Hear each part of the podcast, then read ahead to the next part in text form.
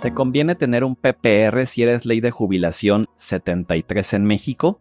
En este capítulo te voy a decir cuál es la estrategia que tú tienes que seguir si eres ley 73, es decir, que no perteneces a la nueva generación Afore aquí en México. Soy Alfredo Cortés de Café Financiero, bienvenidos a otro capítulo en este episodio de Café Financiero y pues vamos a comenzar. No olvides seguirnos en nuestras redes sociales, en Instagram, en Facebook como Café Financiero MX. Déjanos tus comentarios, comparte para que cada vez más personas puedan tener finanzas sanas. Y bueno, el día de hoy no me acompaña mi hermano Alberto, ya que yo soy el experto en esta área de seguros y pensiones aquí en Café Financiero. Entonces decidí hacer este capítulo yo solo y él les hablará un poco de su expertise en otro capítulo. Pero bueno, a lo que vamos. ¿Cómo saber si tú eres ley 73? Es muy fácil. Tu número de seguro social te lo va a indicar.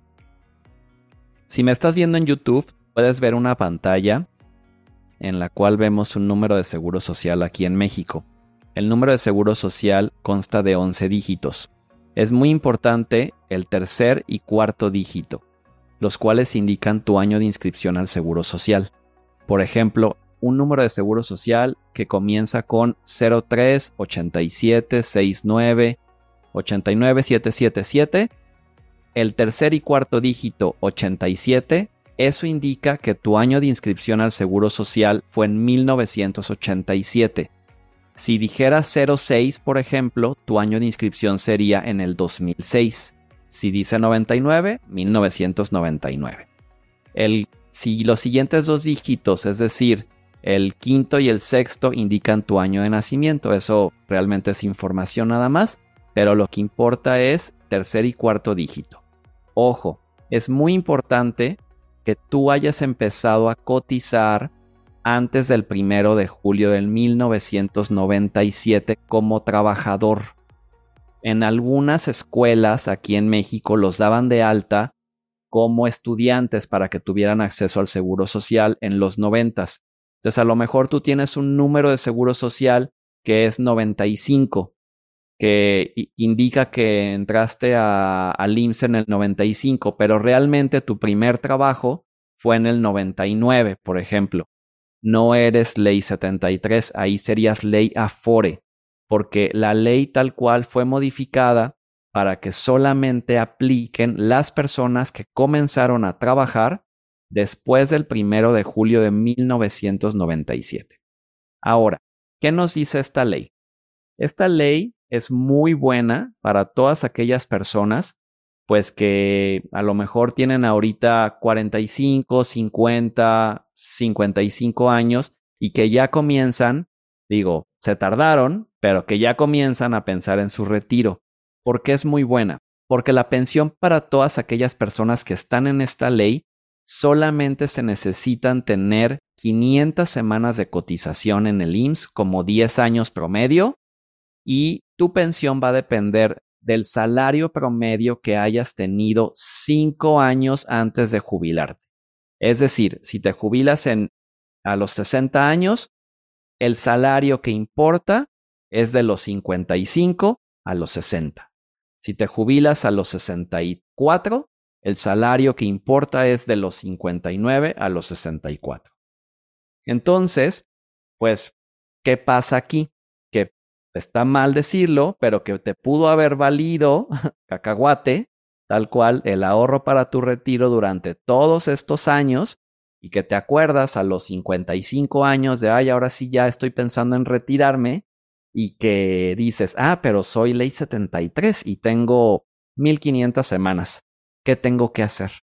Lo que tú tienes que hacer es irte a modalidad 40, así se llama. Modalidad 40 en el IN significa régimen voluntario, es decir, tú pagas tu modalidad 40 durante cinco años y tu pensión pudiera llegar incluso a 70 mil pesos mensuales actuales en 2023. Ahora, cada día más personas saben esta información sin embargo, muchas veces lo que sucede es que cuando llegan a los 55, a los 56, pasan dos cosas. o no tienen las semanas suficientes porque a lo mejor se independizaron, dejaron de trabajar o nuevamente les valió cacahuate. o la otra cosa que pasa es que no tienen dinero para pagar la modalidad 40, que hoy en día cuesta aproximadamente 8 mil pesos al mes. Y este costo se va a ir incrementando. O sea, por ejemplo, en 2030 costaría alrededor de unos 12 mil pesos al mes. Entonces, si tú llegas a los 55 y dices, ah, pues es que tengo 1500 semanas y quiero cotizar en modalidad 40, pues hagamos un ejercicio muy rápido. 8 mil mensuales por 12, 96 mil pesos al año. Por 5 años, necesitas 480 mil pesos para poder cotizar en modalidad 40, en el salario topado, que es el que a ti te conviene. ¿Por qué te conviene este salario? Porque nuevamente, la pensión que tú vas a recibir depende del número de semanas y del salario promedio con el cual cotices los últimos cinco años antes de jubilarte. ¿Ok? Ahora, ¿por qué a quien es ley 73 pudiera no convenirle un PPR o un seguro para el retiro? Si tú estás esperanzado a que un PPR te dé una pensión de 70 mil pesos, de 60 mil pesos mensuales, cuando te retires, eso implica una inversión fuerte. Eso implica que tú empieces a ahorrar e invertir desde tus 25 años y que le metas una lana hasta que tengas 65. ¿Es posible? Sí es posible. Sin embargo, si tú tienes hoy 45 años, alguien que tiene 45 años hoy nació en 1978, promedio. Es decir, a los 20 años estábamos 1998. Suponte que tu primer trabajo fue a los 18 años de edad. Te dieron de alta en el 96. A ti lo que te conviene más bien es ahorrar durante 10 años para que tú tengas lana a los 55 para pagar modalidad 40 y que no vayas a tener ningún problema. Para que tú llegues con mínimo, no sé, te diría un millón de pesos. Que tú tengas un millón de pesos a los 55, 56 años y que digas, ah, pues tengo para pagar modalidad 40, tengo para vivir si por algo me corren de mi trabajo o quiero renunciar, no quiero estar atado a mi trabajo, o sea, lo puedo hacer. Nuevamente, el problema hoy en día es que tú llegues sin dinero y sin semanas, o peor aún, sin ninguna de las dos, a tus 60 años. ¿Te puedes salvar? Sí, sí te puedes salvar, pero ya tu pensión no va a ser de los 60, 70 mil. Ya va a ser de 15, de 20 a lo mucho, yo creo. Entonces es importante que consideres estas dos cosas. Cuando sí recomiendo, por ejemplo, un PPR para las personas que son ley 73, cuando tienen muy bien su planeación eh, para esta modalidad, cuando a lo mejor tienen un puesto gerencial, un puesto directivo en alguna empresa, y tienen, cotizan con el salario topado, es decir, que tu sueldo con el cual estás inscrito al IMSS es real el que te pagan, no de que te pagan el mínimo y lo demás te lo dan por fuera. ¿Por qué? Pues porque ahí tu sueldo está dado de alta con un salarito que te va a dar una pensioncita. Ajá. Entonces, si tú eres un gerente, tienes alguna dirección, tienes un buen sueldo que ganes arriba de 50 mil pesos mensuales, y cotizas con el salario real, está bien. O sea, realmente a ti te conviene un PPR porque vas a deducir impuestos y porque estás cotizando con el salario real. Sin embargo, de todas maneras, yo tendría un colchón, una inversión por cualquier cosa para modalidad 40, porque ese va a ser tu mejor plan de retiro. Tu mejor plan de retiro es la pensión del seguro social. ¿Qué riesgos hay? Seguido me preguntan.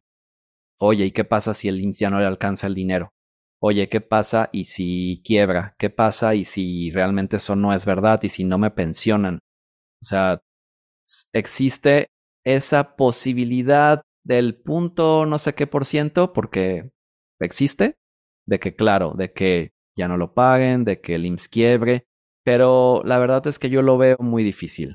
O sea, serían muchas jubilaciones las que se dejarían de pagar, mucha gente sin que pueda recibir una pensión, pues que se estableció en un contrato, en una ley.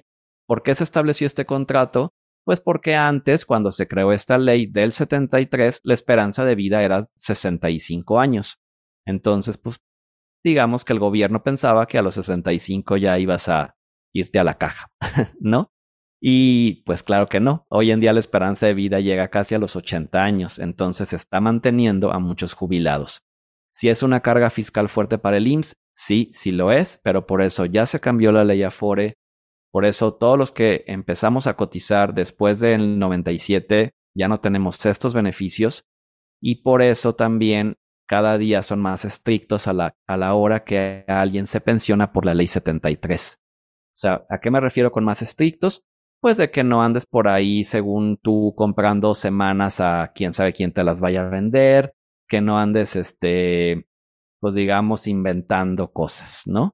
Si se fijan, si checan eh, cada día están con una lupa viendo que realmente tú seas una persona que trabajó ese tiempo, que se pueda jubilar con esta ley 73 y que pueda tener una muy buena pensión.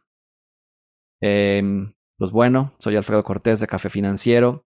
Solamente quiero eh, recordarte, como por último, que no es que no recomiende un PPR, que no es que no recomiende un seguro para el retiro son buenísimos, yo los tengo, soy ley 97, es lo que necesitamos hacer todos los que somos ley Afore, tienes que tener un PPR.